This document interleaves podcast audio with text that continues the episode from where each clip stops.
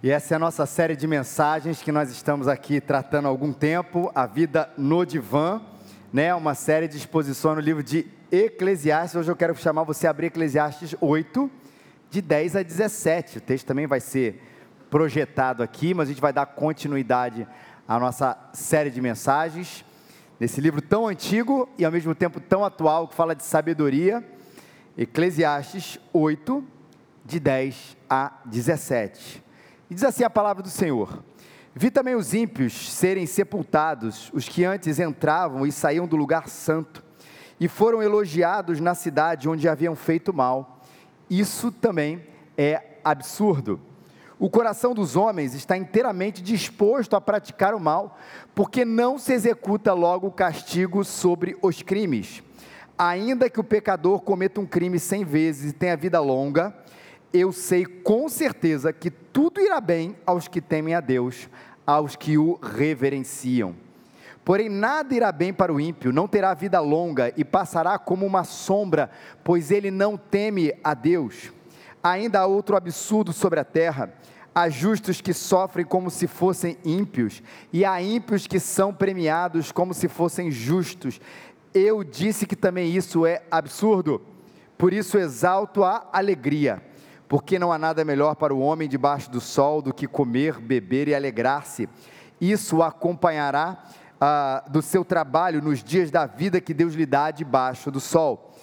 E quando dediquei o coração a conhecer a sabedoria e a observar o trabalho que se faz na terra, pelos que não conseguem dar sono aos seus olhos, nem dia nem de noite, contemplei tudo o que Deus tem feito e vi que ninguém pode compreender a obra que se faz debaixo do sol pois por mais que o homem se esforce para entendê-la, ele nada achará, embora o sábio afirme que a entende, nem por isso poderá compreendê-la. Queridos, o livro de, de, Eclesiastes, como a gente tem dito aqui, é um livro de sabedoria, que vem trazer para o nosso dia a dia um pouco da sabedoria, um pouco não, vem rechear o nosso dia a dia com a sabedoria bíblica das coisas que vem acontecendo com a gente, e ele tenta analisar, de acordo com o olhar de Deus, com as coisas de Deus, né, as situações do nosso cotidiano. E eu sei, meu querido e minha querida, que uma das coisas que, ainda que a gente não pense de maneira tão alarmante, e a gente sempre fala isso, ainda que aquilo não esteja tão presente na nossa forma de raciocinar, todos nós, todos nós, nos deparamos com a questão do sofrimento e da retribuição como uma questão urgente no nosso coração. E eu digo isso seja na esfera pessoal, ou seja também na esfera coletiva, na esfera pessoal, se alguma coisa de errado está acontecendo comigo, ainda que eu não raciocine dessa forma, ainda que eu não pense imediatamente dessa forma, de maneira tão racional, eu vou pensar, eu vou imaginar alguma coisa do tipo: Deus se esqueceu de mim. Ou Deus está zangado comigo por algum motivo. O livro de Jó, que também é um livro de sabedoria, é um livro que o tempo inteiro tenta responder essa questão da retribuição. Jó, para quem não conhece o livro de Jó, Jó era um homem temente a Deus, que sacrificava, que amava os seus filhos, que sacrificava por ele, tudo aquilo ali presente, mas de repente vem sobre ele uma, uma situação terrível onde ele perde todas as coisas. Perde a sua saúde, perde o seu filho, perde os seus bens. E fica aquela pergunta quase que gritando ali no livro de Jó, que é um livro de sabedoria também. Isso é porque Jó pecou? O que, que tem de errado com Jó para que ele possa sofrer a catástrofe que ele está sofrendo? E os amigos de Jó são aqueles amigos de Jó que representam o nosso pensamento. Não estou dizendo que não é um livro histórico, mas eles representam ali o nosso pensamento. Jó, faz o seguinte: dá uma olhada naquilo que você fez na sua vida Vê se você não vai encontrar ali um pecado. Provavelmente sim. Os amigos de Jó diziam isso. Jó, se arrependa. Jó, ore mais. Coisas que a gente diz, não apenas os outros dizem para a gente, mas a gente diz para nós mesmos quando alguma coisa de errado vem na nossa vida. O que, que eu fiz de errado?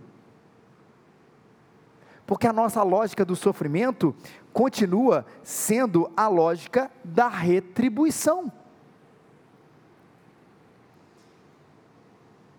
E falo também de maneira coletiva, Porque a gente também olha para a situação e para a vida, e aí num outro sentido, não só apenas porque coisas mais acontecem às pessoas boas, mas a gente também pensa logo, e o livro vai falar um pouquinho, por que, que coisas mais não acontecem às pessoas mais?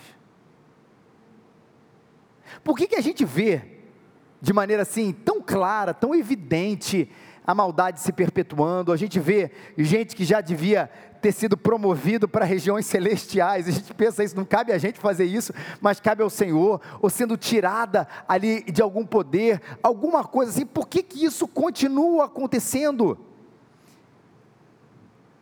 E aí a pergunta, será que não é apenas Deus está zangado comigo, quando no caso a gente, por que a gente está recebendo tudo isso, mas será que Deus é omisso? Deus não age?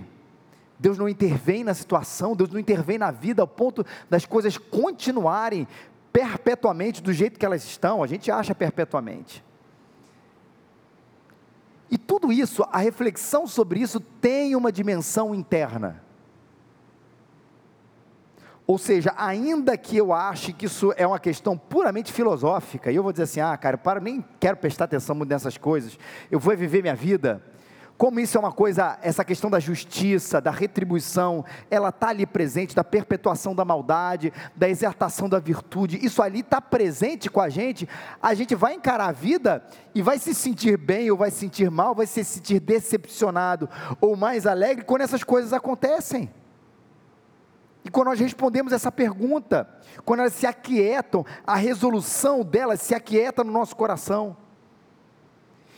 E na nossa relação com Deus, vai me dizer que isso não aconteceu, você já não se decepcionou com Ele quando as coisas não iam bem com você. A sua relação esfriou. Mornidão, frieza, distanciamento, decepção, porque as coisas, perdão, não estão indo bem com a gente. Revolta para alguns, esfriamento espiritual e outros sentimentos ruins, que vão ser, na verdade, uma expressão daquilo que de fato a gente acredita. E a gente se depara. Eu digo que a maturidade faz a gente enxergar isso, né? A nossa própria maturidade espiritual. Coisas boas acontecem às pessoas aparentemente boas, e coisas mais acontecem às pessoas mais e aparentemente mais. A gente não vê isso.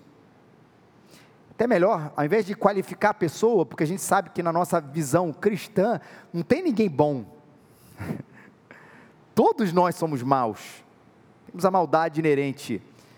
Mas quando coisas boas acontecem quando as pessoas praticam o mal de maneira consistente.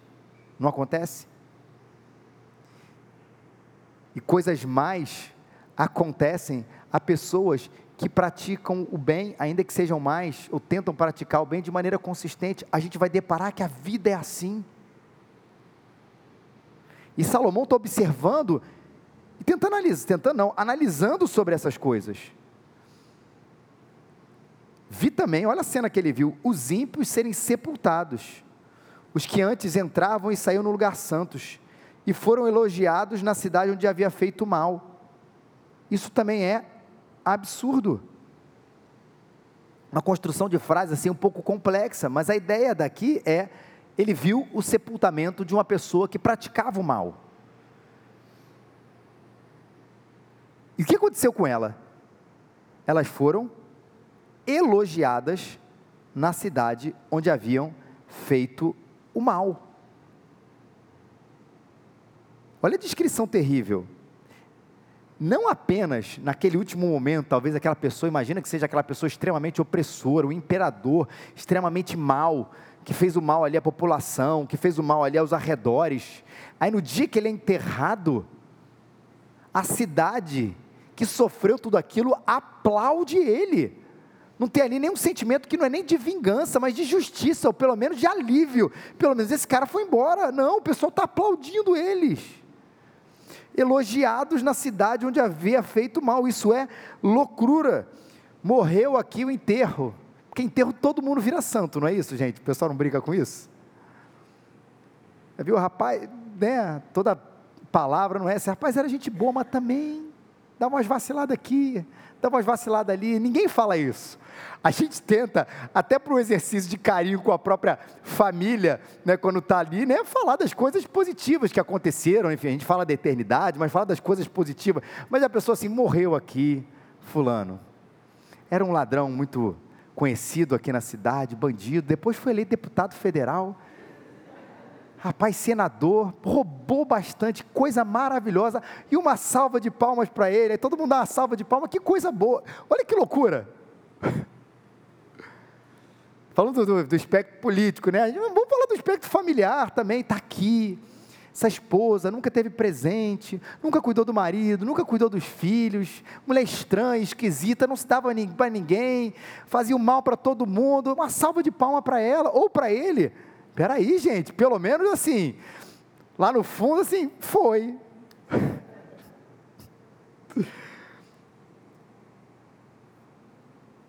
Por que, que a gente faz isso?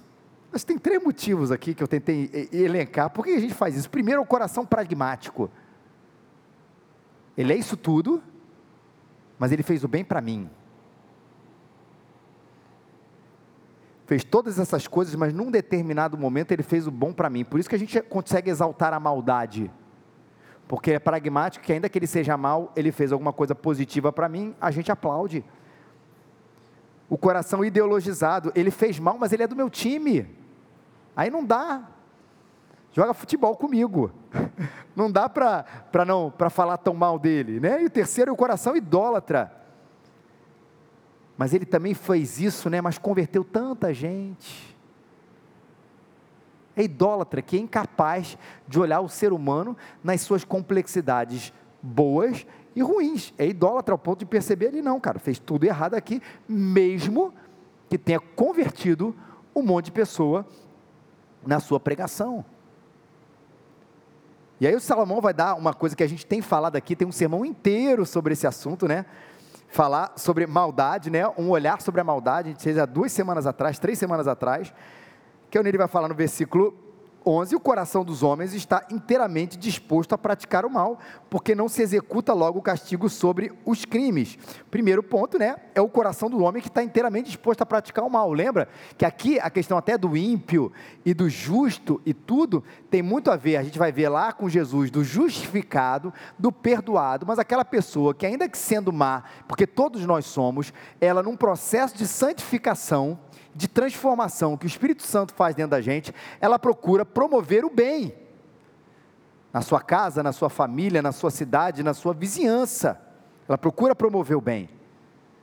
Mas a disposição do coração, ela continua sendo uma, uma disposição egoísta, ou seja, se nós formos sendo levados pela nossa própria disposição interna, a gente vai ver a barbárie acontecer. O que impede a barbárie, seja no nível espiritual, é o Espírito Santo que transforma o nosso coração, e o que impede a barbárie também é o que essa segunda parte do versículo diz aqui, porque não, o coração inteiramente está disposto a praticar o mal, porque não se executa logo o castigo sobre os crimes. Por que, que ele está inteiramente disposto a praticar o mal? Não como a intenção profunda, mas como aquela coisa de que eu vou fazer o mal. Porque ninguém, não há justiça e não há juízo. É isso que o, o livro de Eclesiastes aqui está fazendo aqui. Ele vai falar, primeiro, que isso acontece, vai trazer também uma explicação de como a gente pode minorar esse mal enquanto sociedade, que é isso aí, é a punição, o castigo sobre os crimes. Mas ele vai falar da questão completa ali para a gente, tá? Mas sobre essa questão da punição e de tudo isso é sempre importante, porque a gente sabe que a retribuição nem sempre será imediata no ponto de vista divino.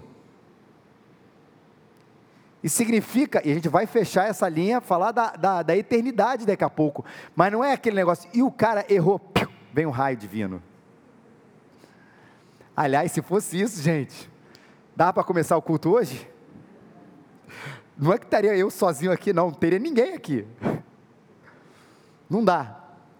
Todos nós aqui estaríamos é, absolutamente é, é, separados de Deus, né? A misericórdia do Senhor são a causa de nós não sermos consumidos. Mas a retribuição divina não vai ser sempre imediata, isso é um fato, mas a gente é chamado como autoridade, seja como país, povo, governante, líderes, chefe, paz, qualquer tipo, a corrigir o mal, para que a maldade ela não, ela fique, ela não fique sem a sua devida paga. Isso é uma questão de justiça que a gente existe.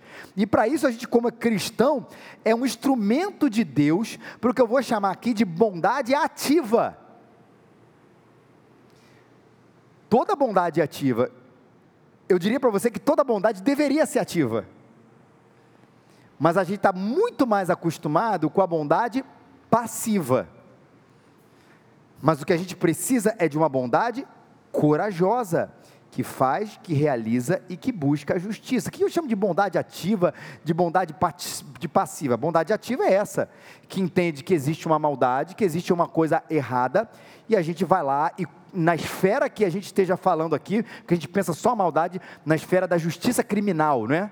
E a gente não está falando só nessa esfera, claro que isso está incluído, mas em qualquer outra esfera, relacional, familiar, de vizinhança, qualquer coisa, né? Que a gente veja alguma coisa errada e o nosso papel ativo de ser bom no sentido da justiça. Mas a gente está muito mais acostumado com a bondade passiva, que a gente chama inclusive de misericórdia. E que não é necessariamente misericórdia deixa, tudo bem, a gente ainda diz, ele terá a sua paga na eternidade. A gente ainda bota uma explicação espiritual das coisas. E é claro, quando a gente se vê com as nossas mãos atadas, sem a gente poder fazer absolutamente nada, se não há nada que possa ser feito por motivos os mais diversos, ou é muito complicado o caminho, tudo bem, a gente ainda, isso não é uma, uma desculpa, é uma esperança, a gente vai falar isso daqui a pouco.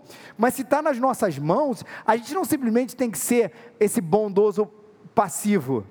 Tudo bem, deixa para lá, ele vai se entender, vai acontecer.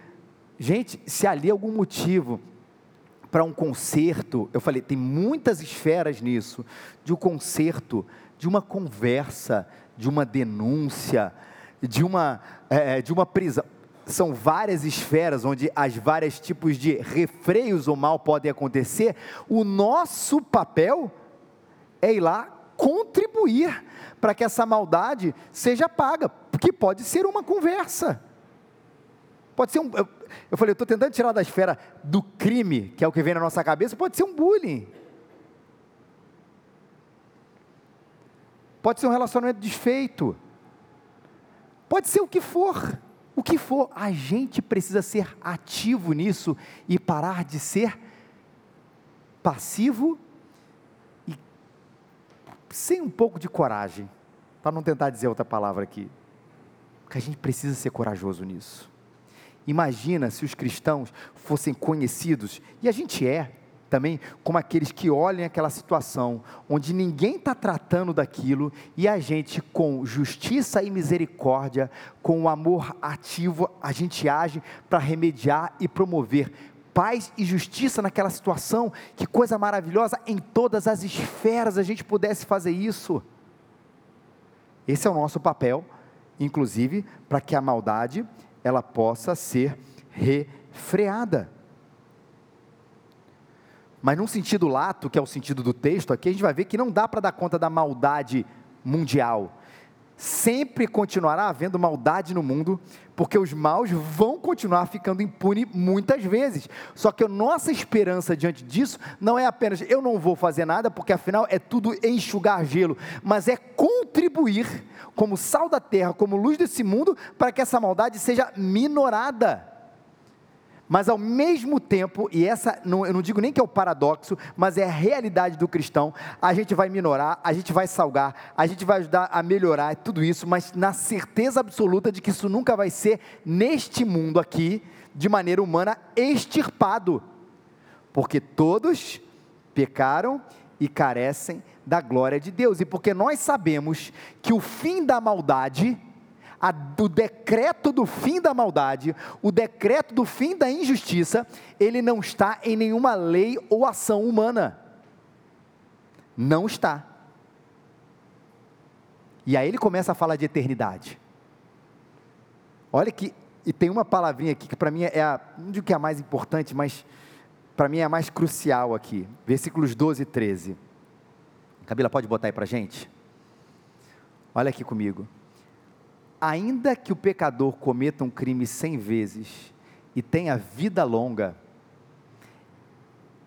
eu sei, o que está dizendo o texto? Com certeza que tudo irá bem aos que temem a Deus, aos que o reverenciam. 13. Porém, nada irá bem para o ímpio, não terá vida longa e passará como uma sombra, pois ele não teme a Deus. Eu adorei o com certeza. Essa garantia que a palavra de Deus nos diz. Aí você vê que ali no coração do livro de Eclesiastes, do escritor, ele já está passando do ponto de vista temporal. Porque se a maldade, ela sempre se perpetuará. Se no enterro do ímpio, a gente, né, de uma pessoa, nesse sentido, da prática da maldade, ali, assintosa diante de uma nação, ou diante de uma vizinhança, ou diante de uma família, existe gente que ainda aplaude, ele não poderia dizer, aqui gente, é, que nada irá bem para o ímpio, porque do ponto de vista terreno, a gente sabe que muitas vezes há, Jesus já mesmo falou, a respeito até dos próprios religiosos ruins, e fala assim, eles já têm a sua recompensa mas ajuntem tesouros na eternidade, nas regiões celestiais. E é por isso que eu acho que agora a lente ela muda. Está falando da temporalidade, da maldade aqui, das injustiças que acontecem, do nosso papel aqui, porque a gente precisa refrear isso nas mais diversas esferas, como vizinhos, como pais, como cidadãos, como, como irmãos na fé, como irmãos de sangue, é, é, como for, o que for, nas mais diversas esferas, a gente tem um papel da bondade ativa de Deus, só que quando a gente olha para a eternidade, isso não estará, ou para a temporalidade, isso nunca será extirpado de maneira plena, mas quando a gente olha para a eternidade, a gente vai ter aí sim uma certeza que tudo irá bem aos que temem a Deus e nada irá bem para o ímpio. Até interessante isso. O ímpio ele não teme a Deus, né? E os que temem a Deus vamos bem, é, é, é, a, é, a, é, a, é o contraste entre o ímpio que teme a Deus e o ímpio que não teme a Deus. Porque ímpios, ou no sentido de pecador, todos nós somos. Mas é a certeza é que bem sucede aos que temem a Deus. Ele terá sua recompensa, não terá vida longa e passará como uma sombra, pois não teme ao Senhor. E é mais uma vez a gente olhar o desenrolar da história. Falei isso aqui para vocês alguma vez. Aí sim entra aquele, aquele papel. Caramba, nada aconteceu. Viveu a vida inteira dessa maneira, viveu a vida inteira enganando as pessoas, viveu a vida inteira oprimindo as pessoas, viveu a vida inteira violentando as pessoas, viveu a vida inteira dessa maneira, morreu bem numa mansão. Não houve retribuição. Gente, leia isso aqui. E lembre que a ideia do tribunal de Deus, da justiça de Deus, ela não é, não é um conto da carochinha, gente. Que a gente lá no fundo imagina, porque a gente entende só na retribuição aqui. Mas quando a gente vê que existe de fato o fim da maldade, a gente percebe que, cara, não há prisão do mundo, não há Perdão, que sempre esse é um tema extremamente sensível, mas vocês vão entender o contexto aqui. Não há holocausto literal que se compare com a terrível coisa que é cair na mão do Deus vivo.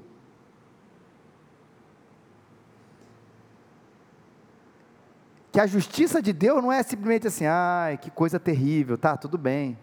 Em vez de você morar num, num três quartos na eternidade, você vai morar num quarto sala. Não é isso. Está falando da eternidade sem Deus. E a eternidade sem Deus se chama inferno. E eternidade sem Deus é terrível. Deus dá a sua graça para a gente ainda hoje. O mundo não se tornou a barbárie completa, por mais que a gente ache que ele é, porque Deus ainda traz a sua graça aqui sobre a gente. Mas você imagina essa graça sendo completamente retirada e a gente fosse simplesmente, Deus desse as costas para a humanidade e falasse assim: vive do seu jeito, a gente não teria tantas alegrias, privilégios, bênçãos, tranquilidade como a gente tem hoje, por mais que eu saiba que a gente vive num tempo muito complicado.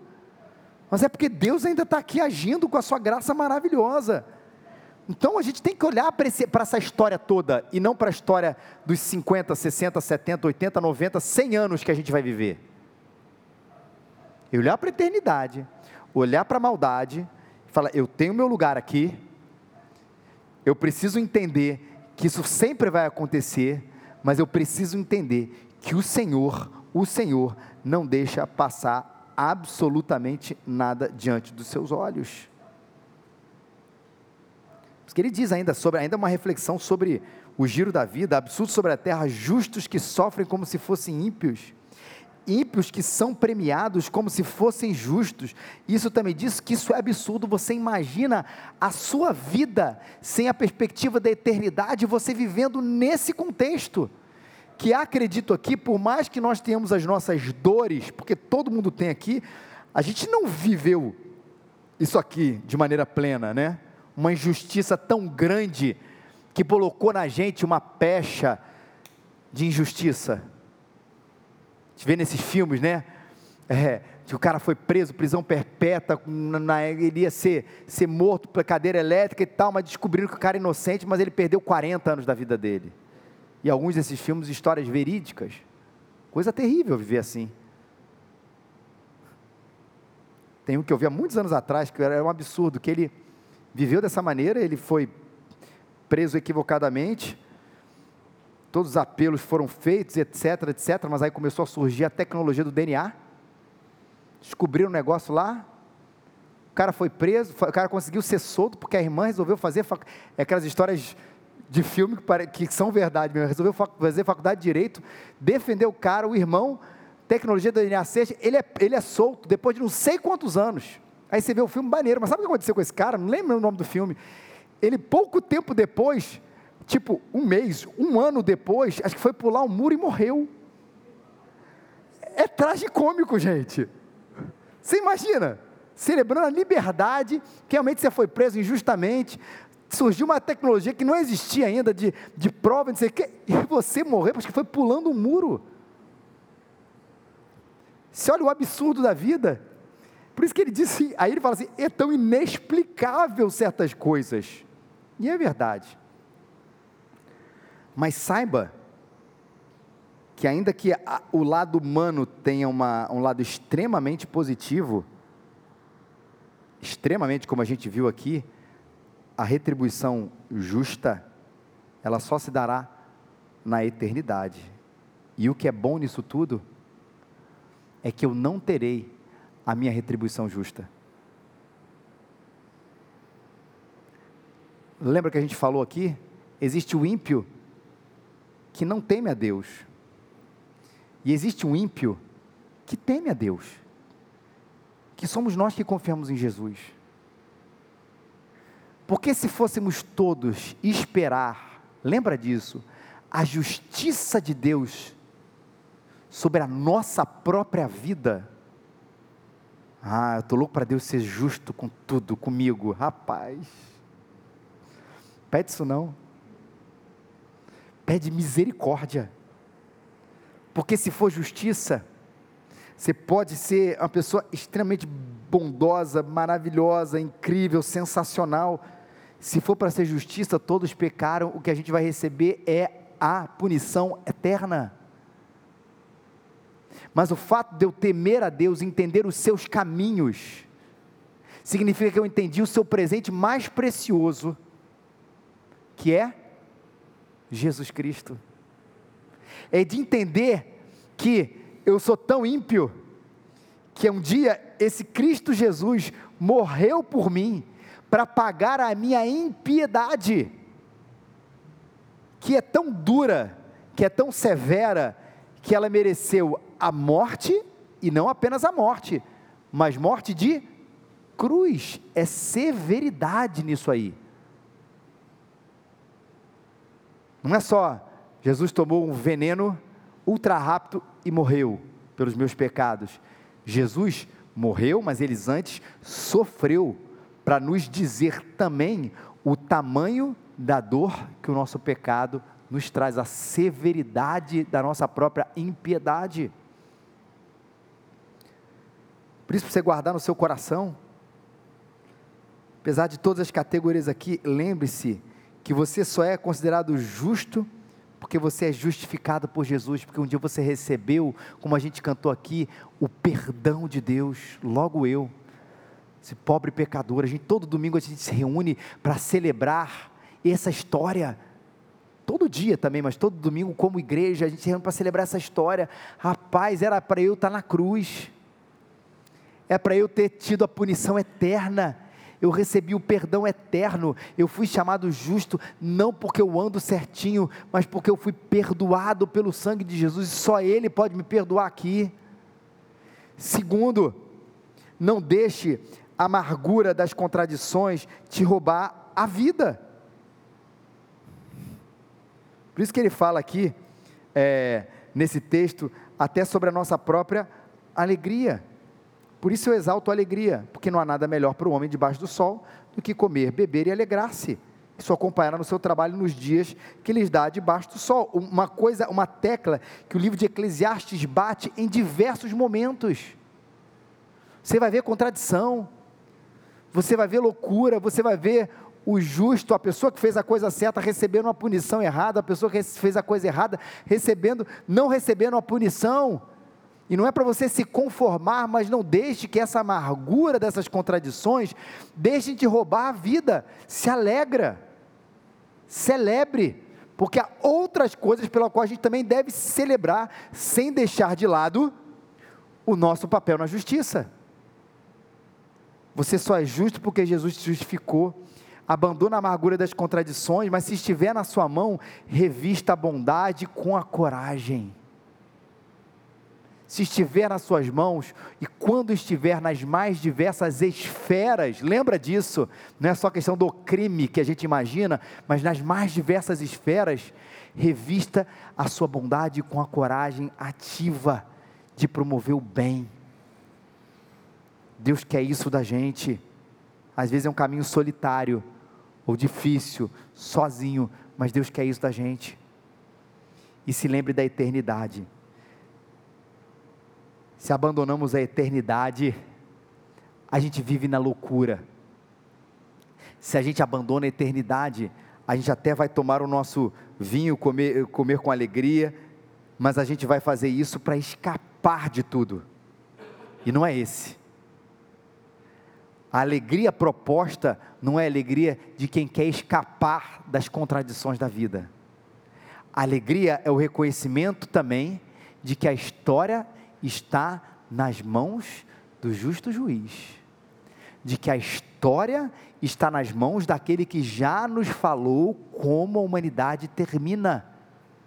Não é com um rei humano que fará todas as coisas novas, não é com ativismo nosso que fará todas as coisas novas. Veja, a gente tem um papel aqui nesse mundo, acabamos de falar isso, mas ela fala que o Rei dos Reis, esse sim, transformará absolutamente todas, todas, todas as coisas e meu coração precisa estar cheio de esperança por esse dia, onde o Senhor transformará tudo, não haverá mais choro, haverá justiça e a bondade reinará sobre essa terra.